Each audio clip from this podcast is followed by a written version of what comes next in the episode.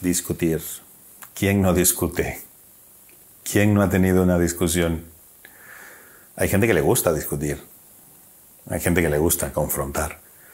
Eso a veces trae cosas buenas. Y de hecho el conflicto, el manejar un conflicto dentro de una organización, dentro de una familia incluso, trae cosas positivas. Un conflicto dentro de un marco y dentro de una situación puede ser muy positivo. Entonces voy a empezar a, decir algunos truquillos en este vídeo y en muchísimos más. Por eso te recomiendo que me sigas, que te suscribas a mi canal, porque em, esos truquillos te van a dar un poco la oportunidad de, aunque estés dentro de un conflicto, aunque estés dentro de una discusión, que eso no escale y que eso se quede dentro de un, sencillamente un intercambio de ideas y eh, con el objetivo precisamente de conseguir una solución, de conseguir una meta y no solamente en que se quede en, conflicto, en pelea.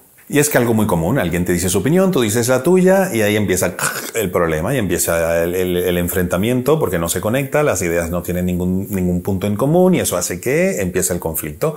O por situaciones anteriores, historia, por lo que tú eres, por lo que tú has dicho, por lo que tú piensas, etc. Pero un truquillo de muchos, como te digo, que voy a seguir dando. ¿Qué tal? Si en vez de cuando una persona te dice su opinión, tú dices, no, eso no es verdad, no, eso es incorrecto, no, es que no tienes la razón, dices algo como, fíjate, a eso que has dicho voy a agregarte lo siguiente.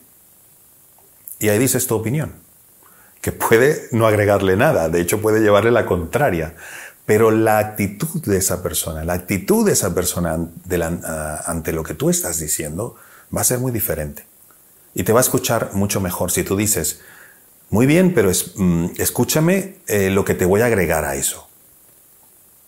Es que es muy diferente a decir no tienes la razón, a decir estás equivocada, a decir yo no pienso así, yo pienso lo contrario, o al callarle. A veces solamente el hecho de entrar de esta manera hace que esa situación se resuelva de una manera mucho más conveniente. Entonces recuérdate, en vez de confrontar a la primera, Sencillamente utiliza una frase similar a esta.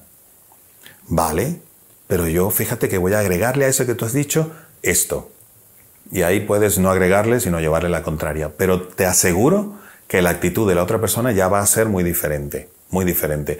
Luego hay un montón de estrategias y técnicas para que lo que tú digas también sea escuchado, tomado en cuenta y si se rebate, rebatirle tú, pero siempre dentro de un ambiente de conflicto controlado que puede ser positivo para las relaciones personales, para las familiares, para las amistades, las relaciones de pareja y en el trabajo incluso, siempre y cuando estén controladas y sirvan para estimular, para que la cosa no siga a la inercia, sino que las cosas cambien en beneficio de todos.